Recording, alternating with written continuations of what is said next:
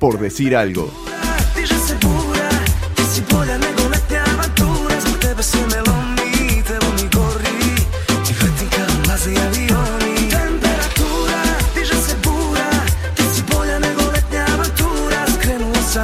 Cómo me gusta esto, el tema del verano en Serbia, pero mucho temperatura en español. Sí, aparte el videoclip está filmado en Cuba, que lo recomiendo, ¿eh? temperatura, eh, porque hay mucho de, español en, en, estos lados. ¿eh? ¿eh?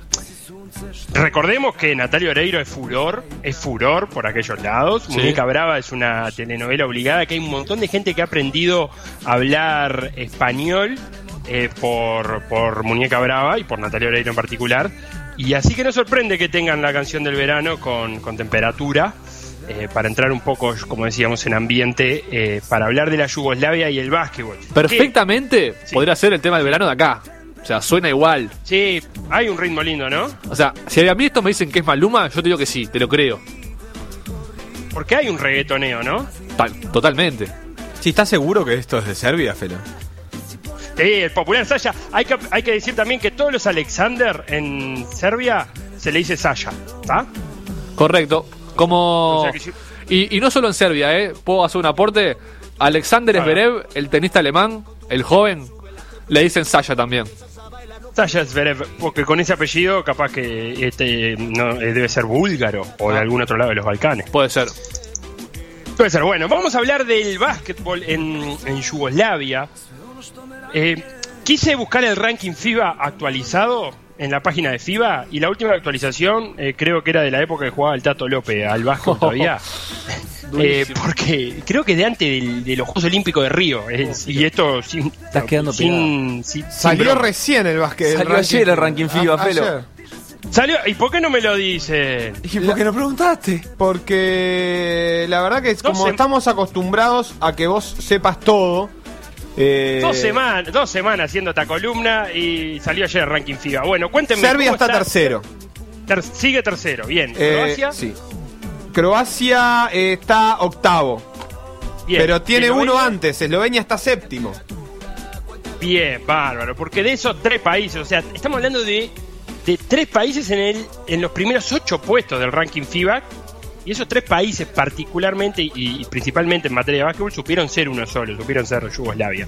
Y vamos a hablar, eh, vamos a hablar de eso, porque yo proponía decir que cada tanto sucede que un país se rompe, eh, que en definitiva un país no deja de ser mucha gente viviendo en un mismo lugar. Así que vamos a hablar de un país que empezó a deshacerse y que comenzó con pequeñas rajaduras que en poco tiempo se transformaron en grietas insalvables que terminaron en guerras y Yugoslavia empezó a romperse, haciendo un poco de, exageración, se empezó a romper adentro de un vestuario de básquetbol. Oh. Y eh, qué lindo, ¿no? ¿Te gustó eso? Me encantó. imagen? Y el deporte de principio de los 90, que es cuando se rompe, se empieza a romper Yugoslavia, fue el reflejo de, una realidad muy complicada y muy violenta por esa zona del mundo. Y el, y el básquet era el deporte número uno de Yugoslavia. En una nota que, amablemente eh, Facu me, arrimó eh, a Kuzmanovic, que es el director de selecciones nacionales de Serbia, de la mayor y de las juveniles, resumía diciendo Kuzmanovic que hubo un tiempo donde solíamos jugar al básquet en cualquier cancha callejera del país. Podías encontrar jugadores de primera división en esas canchas jugando cada vez que tuvieran tiempo libre. Ese era el básquetbol en Yugoslavia, algo a lo que por nuestros lados del mundo, en el Río de la Plata, podría ser el fútbol. Obvio, el potrero. El potrero, exactamente. Y aparte contaba Kuzmanovic que había ese cierto orgullo de no perder, porque una vez que perdías tenías que esperar a, que todos los demás cuadros jugaran para volver a entrar a la cancha. Eh, algo que bien sabemos eh, si hablamos de fútbol. Pero ese era el básquet en, Yugoslavia. Y vamos a centrarnos en los últimos años de, de Yugoslavia, en la década del 80 y los 90. Pero antes de eso, solamente hay que decir que Después de la Primera Guerra Mundial, lo que conocemos como Yugoslavia se llamaba Reino de los Eslovenos, Croatas y Serbios. Así, completo el nombre, después de la Primera Guerra Mundial. Y esas tres nacionalidades eh, fueron las reconocidas en el Reino de Yugoslavia en 1929. Obviamente en esa parte del mundo hay más de tres nacionalidades, no son solamente eslovenos, croatas y serbios, pero esas tres predominaban y si nos centramos en esas tres encontramos a los serbios, que son ortodoxos, que usan el alfabeto cirílico, que es el alfabeto ese que también vemos en Rusia, por ejemplo. Y por otro lado tenemos a los croatas y eslovenos, que son de mayoría católica y que usan el alfabeto latino, como el nuestro. Correcto. Bien esa diferencia. A Yugoslavia la mantenía unida Tito, el mariscal Tito, que muere en 1980 y toda la década del 80 sirvió un poco para ir perdiendo la paciencia de los que vivían allí, pero que todavía vivían juntos en los 80. Y en el básquet, en los 80, nació una generación de las más exitosas de la historia. Y repasando eh, brevemente, en los, en Los Ángeles 84, en los Juegos Olímpicos, fueron medalla de bronce ahí jugaba de los más reconocidos la figura naciente de Drazen Petrovic. Ajá, ahí jugó Uruguay también, esos Juegos Olímpicos, ahí creo. Uruguay, sí, y perdió con Yugoslavia. Mirá, ¿nos pasaron por eh, arriba?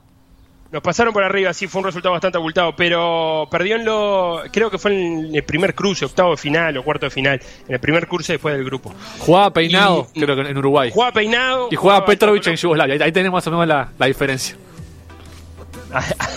ese, era, ese era nuestro. Ese era el nivel. Nuestro, ese era el nivel con el enfrentábamos. En el 86, en el Mundial de España, a Petrovic se le sumó Divac y Yugoslavia fue bronce.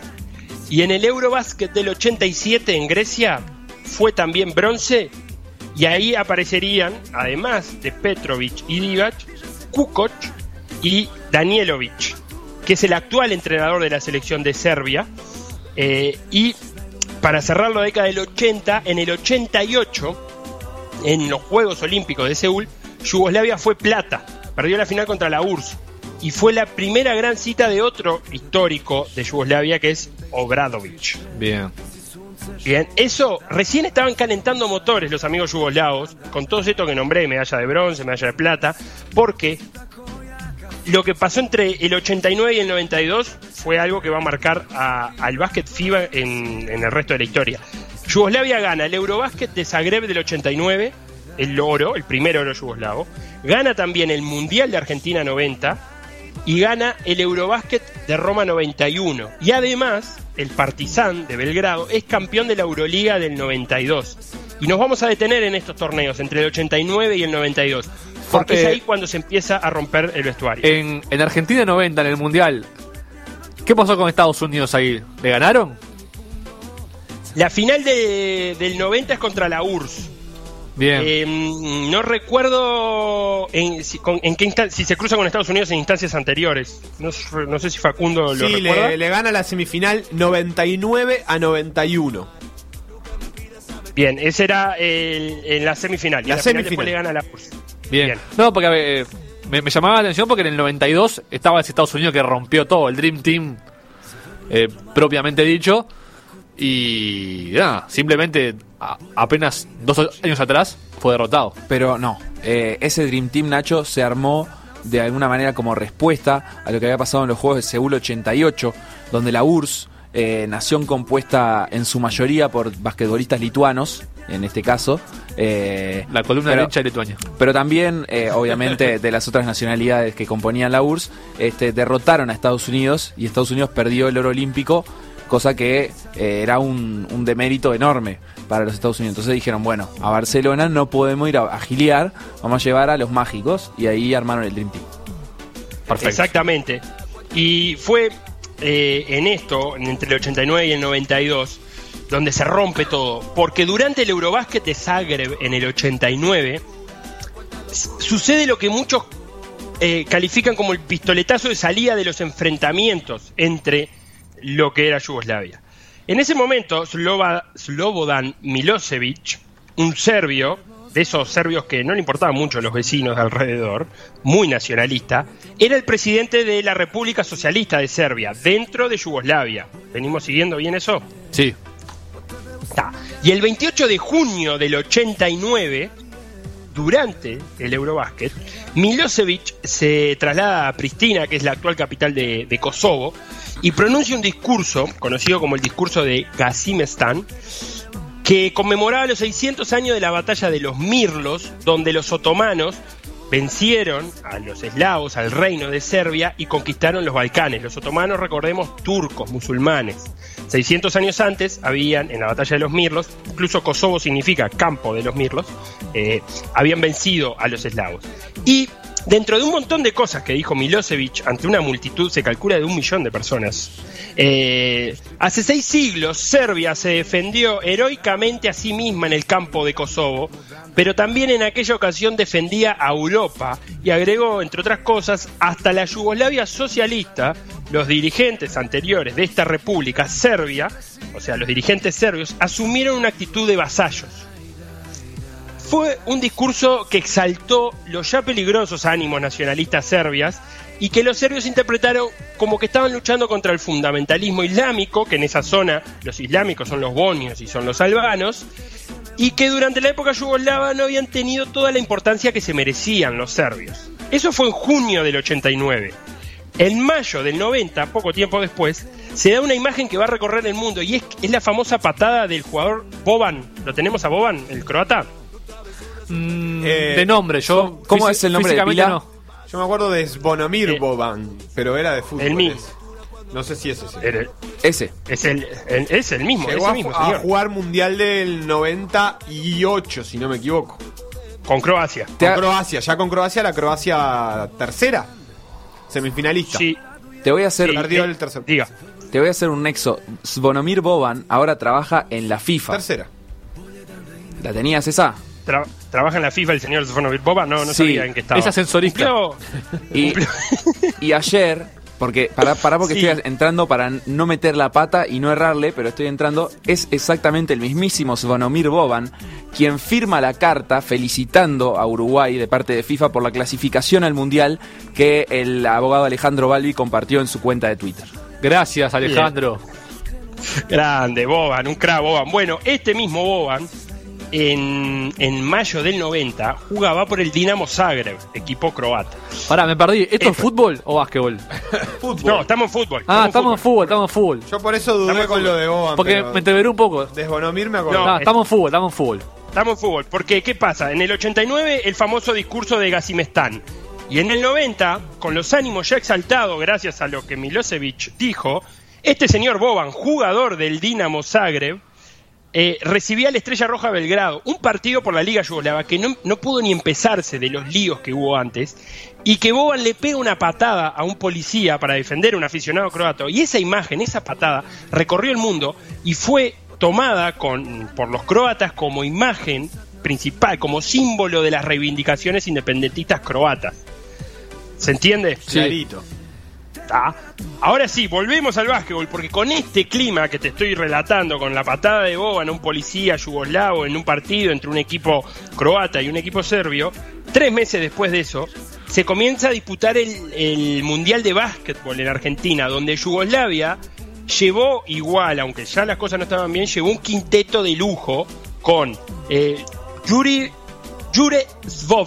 que era esloveno, el base, Drazen Petrovic, croata, Tony Kukoc, croata, a Jarko Paspal y Vladi Divac, serbio. Paspali. Paspali. Porque la J se pronuncia como una I. ¿No viste Serbia que se escribe Svrija? Y en realidad es Serbia. Yo tengo, un, amigo serbio que me dijo Paspal. Paspal. Ah, entonces tiene razón. Ah, yo tengo un amigo serio, Tuca. Andá chequeado. Eh, bueno, después les pasé el audio. Él tiene, él tiene razón entonces. La, eh, Vlad Divac, eh, y tenía a Obradovic como sexto jugador. Ese, ese equipo salió campeón, le ganó la final a la URSS, y en ese partido estuvo David Carlín, que es un periodista deportivo argentino, eh, que transmite básquetbol además, y nos va a contar sobre ese, el último torneo donde Yugoslavia estuvo completa, porque luego de esto Drazen Petrovic se va a ir, no va a jugar más por Yugoslavia. Pero David Carlín nos va a contar sobre esa final. El último torneo de Yugoslavia como tal se jugó el último torneo mundial, ¿no? Se jugó en Argentina.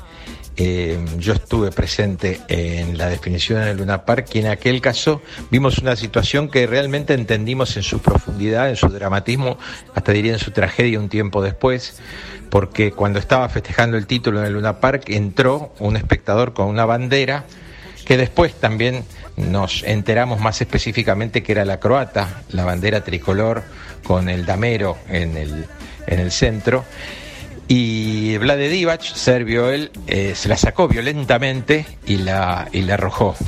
Eh, en ese momento realmente uno pensó que era un espectador que había molestado, pero después se dio cuenta todo lo que había atrás y cuánta sangre había eh, detrás de, de, ese momento, de esa historia. Hay una película extraordinaria, Once Brothers, altamente recomendable, que cuenta justamente la separación a partir de ese gesto de Vlade Divac y Drazen Petrovic, dos auténticos monstruos de, de aquel equipo. Hay que decir que Yugoslavia, lo que después serían todos los países balcánicos, fue de los primeros eh, países que puso jugadores en la NBA en el momento en el que realmente era muy difícil llegar, llegar siquiera a jugar en la NBA y mucho más llegar a ser figura, como lo fueron justamente Divac, eh, Petrovic y Kukoc, eh, los dos últimos croatas, el primero serbio, eh, ya mostrando una potencia y una fuerza como escuela, como generador de sí a partir del biotipo de, jugadores importantes.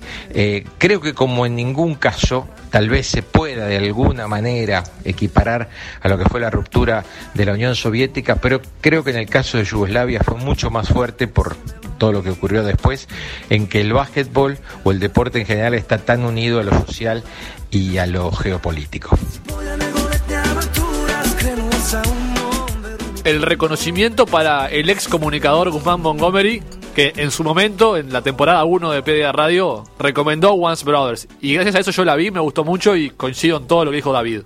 Un peliculón. Peliculón que cuenta Divac, ¿no? Cuenta cómo fue ese episodio de la bandera croata. Dice que en realidad no sabía muy bien eh, qué bandera eran y demás, y que ellos eran Yugoslavia, quería hacer una bandera sola, que no tenía ningún ánimo eh, político ese gesto, según la explicación de Divac. Claro, pero lo que pasa con, esta historia es que al momento en el que es contada, o, en el que fue contada y, revivida y se hacen documentales y todo, falta la voz de Petrovich. Hola, soy Petrovich.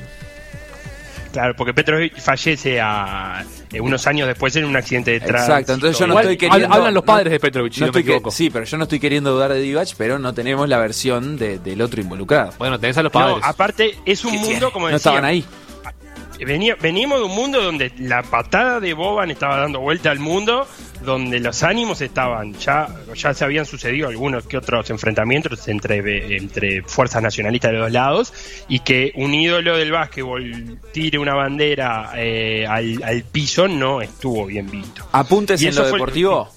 De todas maneras, bueno, dale, eh, la URSS había ganado a este mismo equipo de Yugoslavia la medalla de oro en, el 88, como dijiste, en Seúl, eh, que, Yugoslavia fue plata con prácticamente el mismo plantel. Pero la URSS no llevó el mismo plantel a Argentina. Ya carecía de la plurinacionalidad eh, del plantel porque se había caído el muro y todas las cuestiones. La Entonces, derecha de Lituania los, los ucranianos, los letones y lituanos ya no representaban a, a los amigos de la URSS.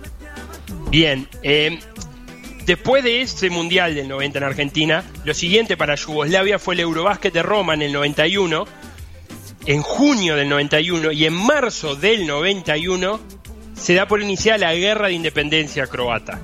Bien.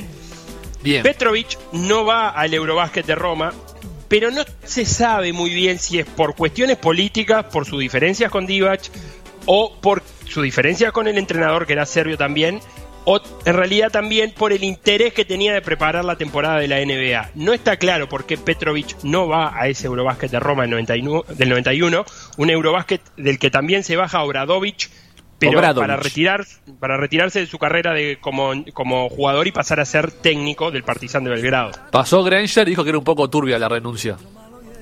De Petrovic. Sí.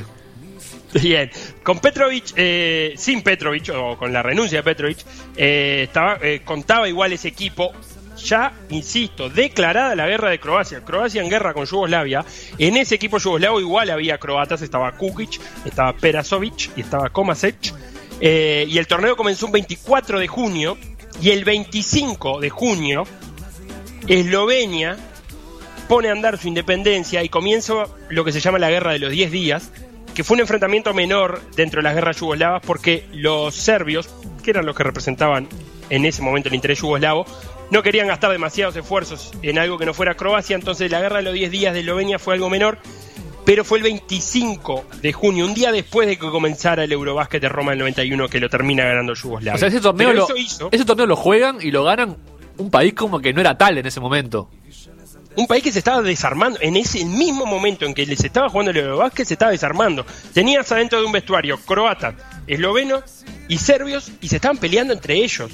Y como te decía, Eslovenia, un día después de, comenzar el torneo, declara la independencia y el gobierno esloveno le reclama al base titular, a Svots, que es difícil el apellido, que se vuelva y abandone la selección.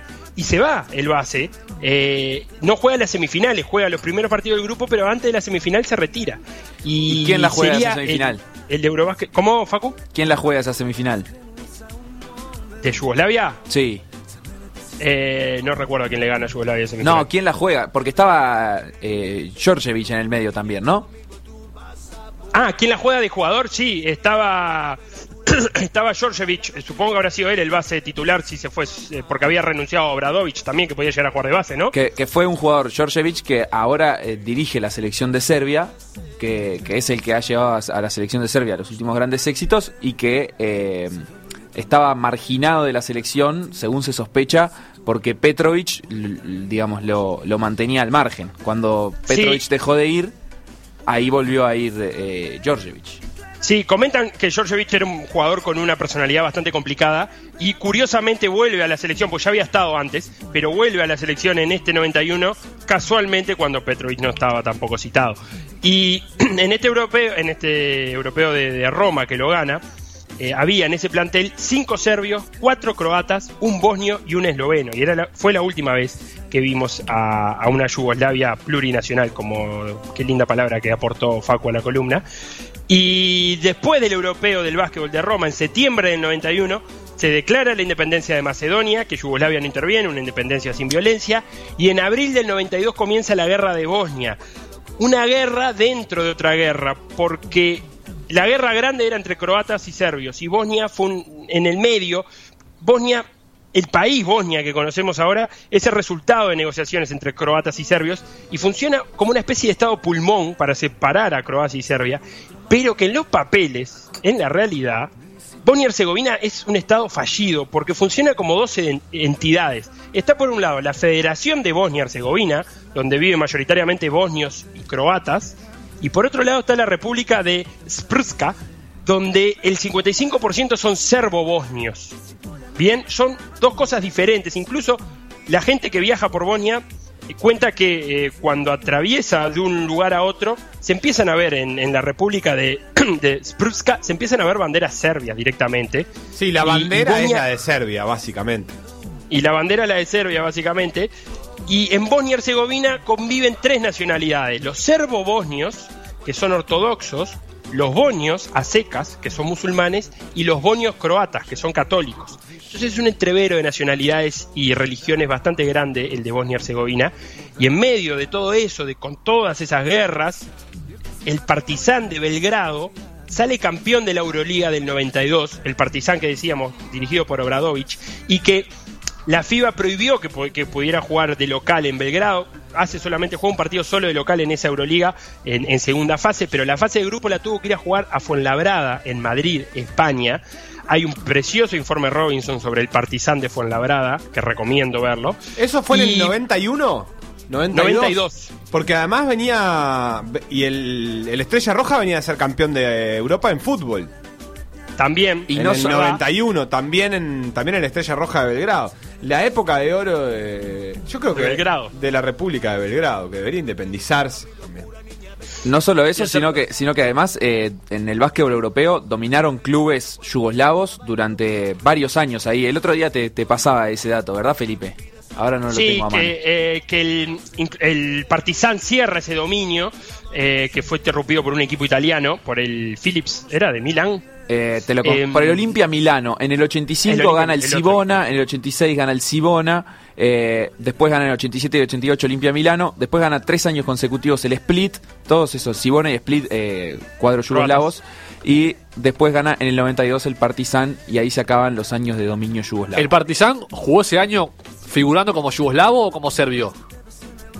Como yugoslavo, equipo yugoslavo porque Yugoslavia va a seguir sobreviviendo hasta el siglo XXI incluso. Sí, Yugoslavia vuelve a ser campeón del mundo después, ¿no? ¿O no? Sí, claro. En, 2004. no, antes. En el 2002. Indianápolis 2002 le gana la final a Argentina. Exactamente, ahí ya como Yugoslavia. Cuando Argentina vuelve a jugar como la revancha en los Juegos Olímpicos ya no, no tenía ese nombre.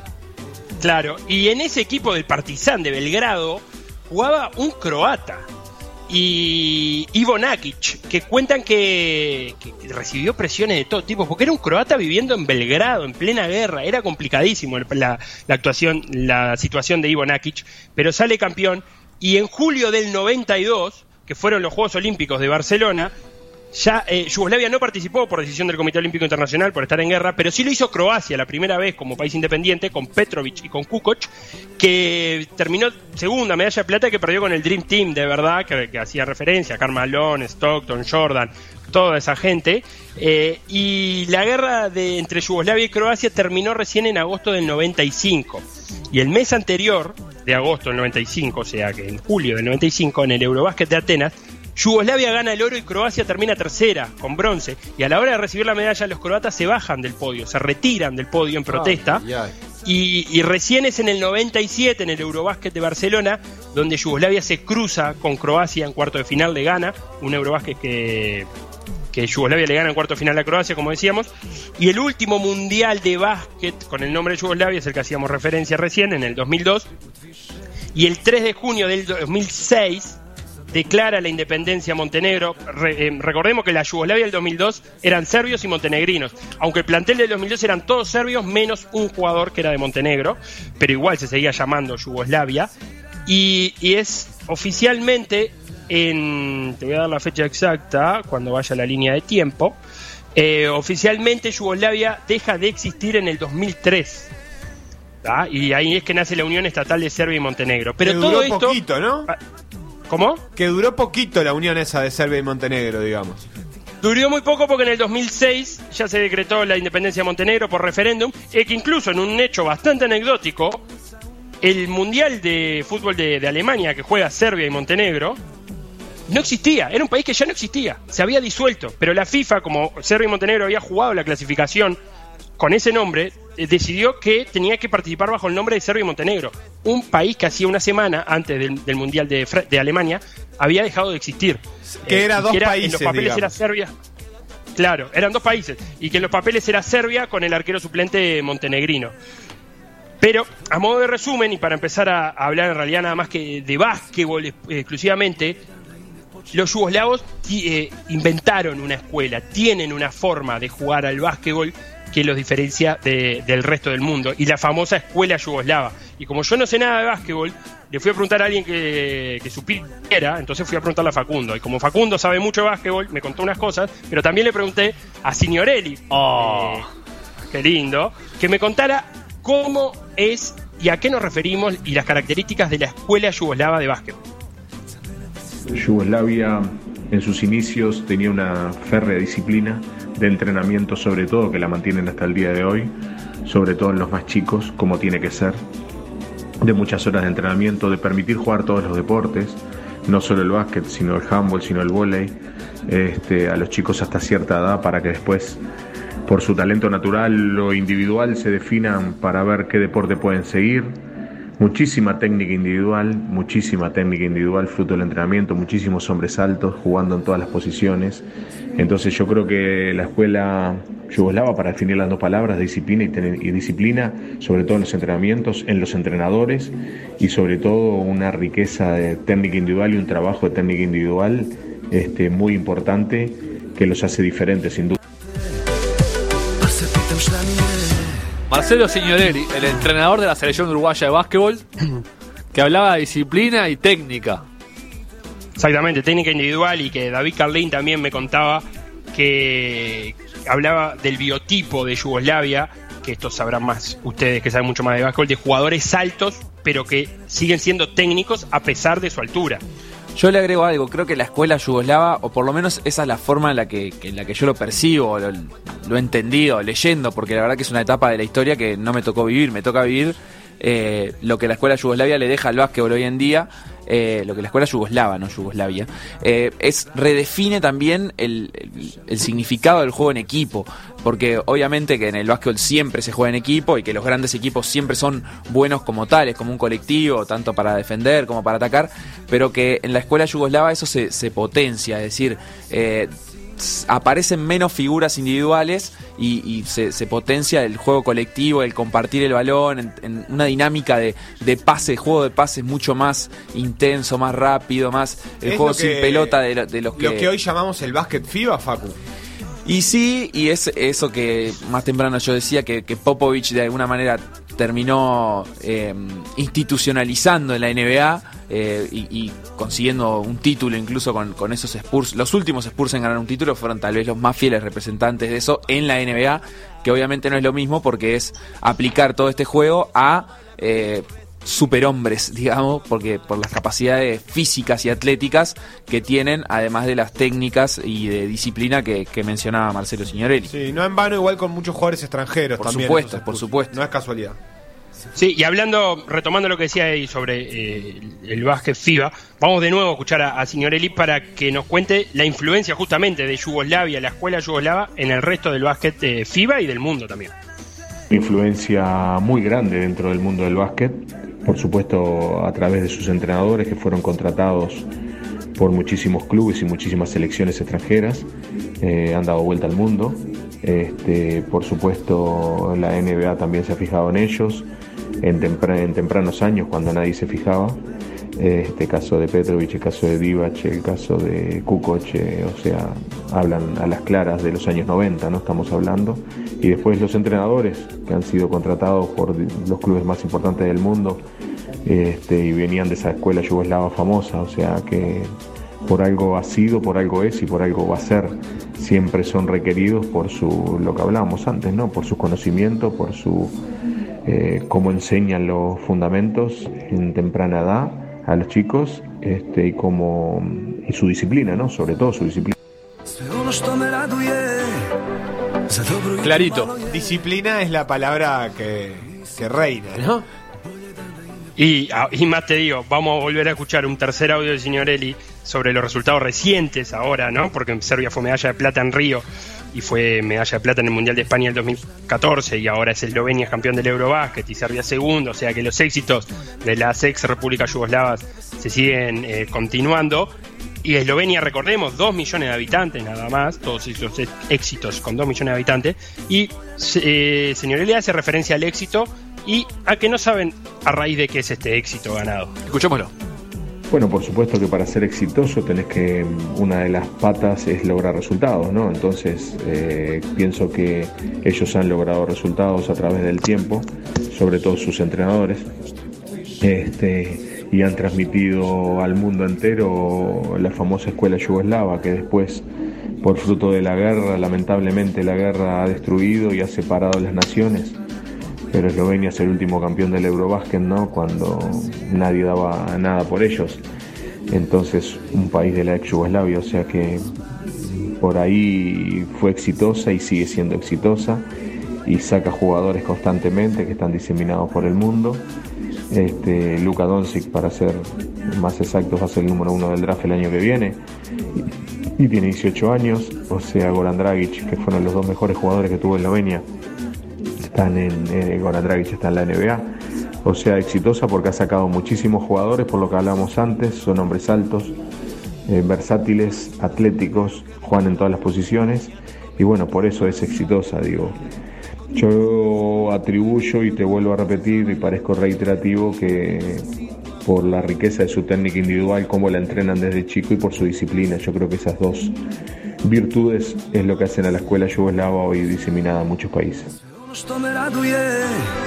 Disciplina que agrego eh, tiene que ver, obviamente, con la manera de entrenar y el compromiso a la hora de entrenar, pero también es una cuestión aplicada a la táctica. O sea, el básquetbol, por ejemplo, estadounidense, pero de otras partes del mundo, eh, centroamericano, por dar otro ejemplo, que es muy influenciado por el básquetbol estadounidense, es eh, más bien anárquico y, digamos, funciona a muchos impulsos individuales, a exuberancia física y también aprovechar las, las cualidades individuales, pero de una manera totalmente distinta. En el caso de la escuela yugoslava es poner la táctica al servicio de esas cualidades individuales, entonces cada uno juega su rol, cada uno juega su papel, sí, pero digamos, el básquetbol más anárquico también tiene sistemas.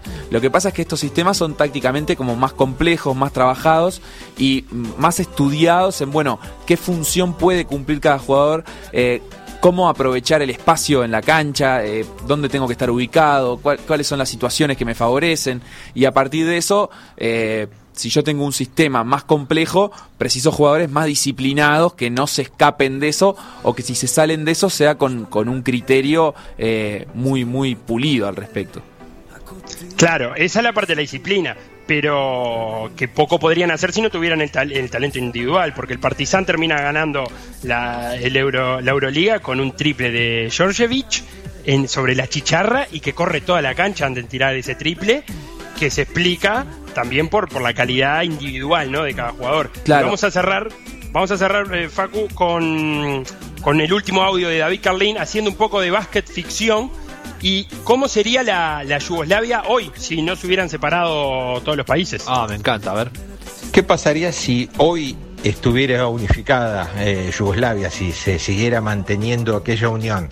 Es obvio que, bueno, se juntarían eh, jugadores de una calidad extraordinaria. Eh, lo paradójico es que tal vez los resultados eh, finales fueran más competitivos, pero tal vez en lo que hace a posiciones finales no tan diferente, porque han estado siempre peleando los primeros lugares, tanto Serbia como Croacia, ahora este fantástico Eslovenia, pero queda claro que Estados Unidos ha conseguido una generación increíble eh, como aquella del Dream Team original del 92, con lo cual aún con todo eh, ese arsenal de jugadores eh, balcánicos, me parece que no sería tan fácil ganarles. De cualquier manera, y si uno se imagina una media cancha, con lo que tienen Teodosic o Doncic ahora, Dragic, sin lugar a dudas, eh, sería una media cancha soñada porque también Volkanovich de Croacia, por ejemplo, le podrían dar un enorme potencial. Tal vez los jugadores altos, si bien tiene variedad y muchísima eh, calidad, eh, mm, perfectamente cualquiera de los, de los países por separado puede tener en ese lugar lo mismo que podría tener unificado. De cualquier forma... David Carlin. De cualquier forma. Nos la dejó para que la rematemos nosotros. De cualquier forma, Felo. De cualquier forma, los resultados van a seguir siendo similares. En eso también decía Sebastián en el pase con Emiliano. Eh, podrían estar dominando el mundo FIBA quizás, eh, más aún de lo que están haciendo, pero quizás los partidos contra Estados Unidos sean más parejos pero en resultados capaz que no hubiera variado demasiado la cosa. A mí me interesa un pequeño repaso también por los nombres, porque uno habla de escuela yugoslava y parece algo como muy abstracto y eh, a veces cuesta entender un poco, bueno, cuánto se, asienta en la realidad, pero por ejemplo, Obradovic, jugador que fue campeón del mundo en el 90, eh, fue el director técnico, como vos decías, del Partizan. Partizan que salió campeón con la mano letal de Georgievich. Y Obradovic, en adelante, como entrenador, fue eh, campeón mundial de, básquetbol en el 90 y en el, y en el 98 eh, después eh, también. Y, y, digamos, tuvo la, la calidad para ganar un montón, un montón de Euroligas que ya te voy a decir cuántas. Ocho. Ocho con, cinco equipos, con cinco equipos diferentes. Y por ejemplo, la del año pasado, o sea, con una vigencia que se mantiene desde el 92 hasta el 2017. Es una historia larguísima. Y Georgievich, que jugaba en su equipo cuando Obradovic ganó la primera Euroliga, es el entrenador serbio que ha llevado a la selección a ser medalla de plata en el Mundial de España y medalla de plata en los Juegos Olímpicos, o sea, la mejor selección del mundo FIBA porque solamente eh, fue superada en esos dos torneos de nivel mundial mundial por Estados Unidos. Entonces como que esos nombres también te, te permiten entender hasta qué punto el básquetbol que vive hoy en Serbia o que vive hoy en Europa eh, con, equipos que confían en Obradovic para, para ser campeones este, es la, herencia del, del básquetbol yugoslavo. No, y el Fenerbahce tenía una, una historia. Fenerbahce no, Fenerbahce. Fenerbahce, Fenerbahce. Ahí está. Eh, tenía una historia de, equipo perdedor y lo fue a buscar a Obradovic justamente para eso, para ganar una Euroliga. Y ahora el Bayern Múnich, que quiere apostar fuerte al básquetbol, se lleva a Georgievich, que no deja el puesto de seleccionador serbio, pero que lo comparte con como entrenador del, Bayern Múnich en básquetbol. Totalmente está dominado Europa por. O sea, se va a buscar entrenadores eh, yugoslavos, en este caso son dos serbios, cuando, cuando se trata de ganar campeonatos. Y Obradovic, por ejemplo, también ganó dirigiendo al Real Madrid o al Juventud de Badalona, que uno dice, bueno, qué raro que el Juventud de Badalona haya ganado una Euroliga. Sí, la ganó y con Obradovic en el, en el banco. Así que eh, te corrijo, fueron nueve, porque eh, la que ganó con el Fenerbahce este año es la novena de Obradovic. Ah, muy bien. Vale la aclaración. Así que, nada, está bueno también ver cómo, en definitiva, ciertos nombres y ciertas cabezas de, ese básquetbol son las mismas, este, porque se, han, mantenido a lo largo de los años. Sí, y, un último dato para que vean lo complicado que es esto de los países y las fronteras. En la, en la misma entrevista que hacía referencia a Kuzmanovic, el, el director de las selecciones nacionales, cuenta cómo está armado y cómo es la detección de talentos y demás, y cuenta que Serbia está dividida en ocho regiones en básquet y cada una de esas regiones manda un equipo eh, para competir en un nacional, pero que a esos equipos de Serbia se, se, suma un equipo de la República de Sprska, que es en los papeles Bosnia y Herzegovina, pero que es Serbia en realidad, y tanto que manda un equipo al Campeonato Nacional de Serbia para que sean detectados por la selección mayor. Claro, eh, te hago una pregunta, Felipe, porque tenemos a Serbia en el número 3 del ranking FIBA, a Eslovenia y a Croacia en el 7 y en el 8, pero ¿qué pasa con las demás naciones? Macedonia, no, lo que pasa es que yo no lo tengo actualizado. En, el anterior que veía yo tenía Macedonia en el 34. Está en el 38 ahora.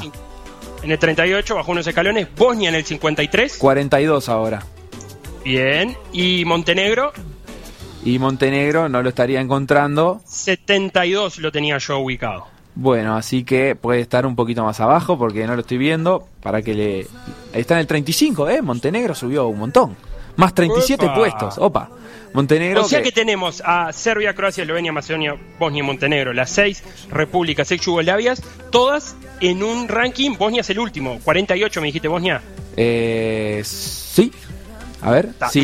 no, 42 te dije Bosnia. 42. Las seis repúblicas eh, yugoslavas están dentro de los 42 primeros puestos en el ranking FIBA. ¿Kosovo no corresponde a, esas repúblicas? sí, es, el, punto 5, el repechaje. Está en el puesto 96 Kosovo. 96, bien. Y también es la última en el ranking FIFA. Si tenemos en cuenta eso con el fútbol, por ejemplo, Macedonia está en el 103 y Kosovo en el 184, por allá atrás. Para que vean lo importante y la fortaleza. ¿Y Uruguay? señores. Digo, ya que ¿Uruguay dónde? En el ranking FIBA. Sí, para tener una idea. 25, digo yo, así para tirar. Para que ya te digo dónde está Uruguay. Eh, con respecto a Montenegro, es claro por qué subió tantos puestos, es porque estuvo en el Eurobásquet. Nos interesa Uruguay igual, ¿eh? Uruguay está en el puesto 40, ah. bajó 14 puestos. Qué mal que estamos, ¿eh, señor Eli? Estamos, estamos abajo de Macedonia y apenas dos puestos por arriba de Bosnia, que es de lo mejor del básquet yugoslavo, ¿verdad? De lo peor, digo. De lo peor, ¿eh? De lo peor del básquet yugoslavo. Bueno, Uruguay va a subir mucho. Es un claro exponente de la escuela yugoslava, me parece a mí. ¿Te parece? No, no tengo idea. No, sí, eh, pero él es está, un fanático, está muy, muy fanático del básquet universitario. Está muy permeado por el básquetbol universitario de Estados Unidos, que creo que es un espacio donde se, se desarrolla mucho más el, el, trabajo táctico que en la NBA, por ejemplo. Ah, bien. Y el hombre de bien, Nachito, de estas seis repúblicas.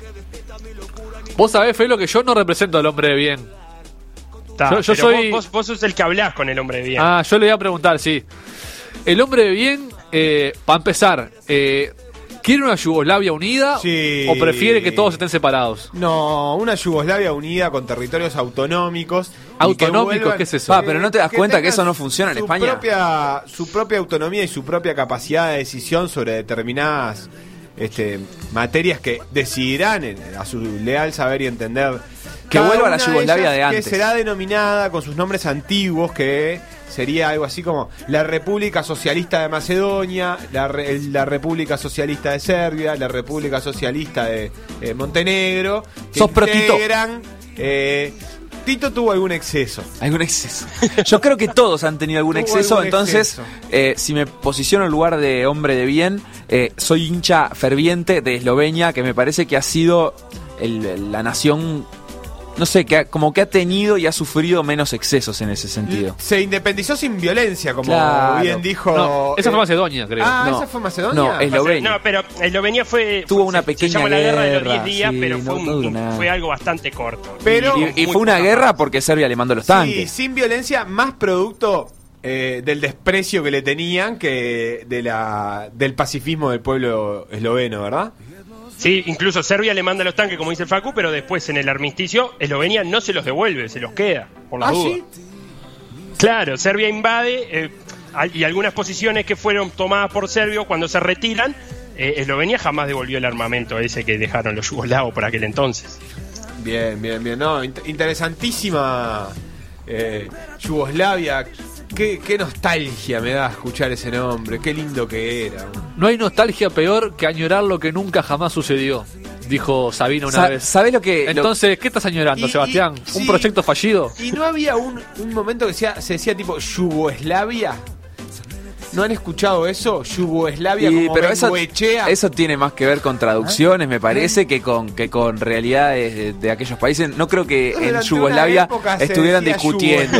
no creo que lo es, es, como acá traducimos Pekín o Beijing y me parece una boludez. Este, pero lo cierto, muchachos, que es un mapa que todavía no termina de definirse y son relaciones que eh, si bien no se llevan tan mal como se estaban llevando antes, tampoco es una cuestión de, que haya demasiada buena convivencia. Los serbios siguen pensando de que muchos de los territorios que ahora son otras repúblicas en realidad le corresponden a ellos y los cedieron ellos cuando se formó Yugoslavia y que después se fueron ocupados por otras nacionalidades y que ahora están arrebatados.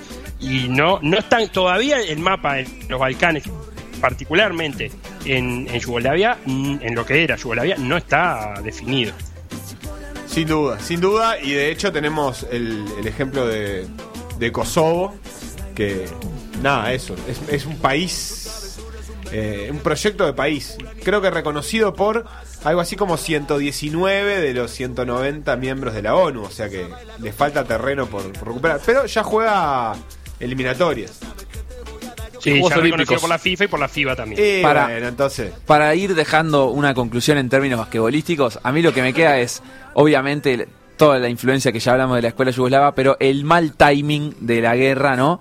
Que nunca es buena, pero que justo al básquetbol le llega en el momento, en la década de los 90, que Yugoslavia tenía para, eh, nada, digamos, discutir el dominio de Estados Unidos y, y acumular títulos, que acumuló igual como, como naciones por separado, pero pudo haber sido algo mucho más eh, espectacular, tal vez. Y acá, eh, como una sola Yugoslavia. Acá cito a Rodrigo Romano, lo que rescato es que juegan.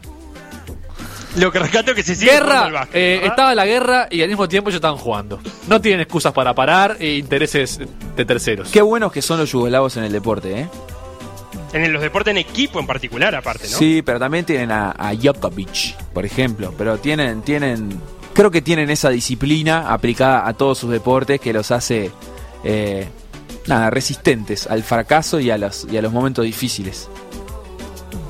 Ah, qué lindo. Eso me parece que es una frase de cierre espectacular. Felipe, no vamos a ir así nomás con esa frase y ya contigo vamos a despedir el programa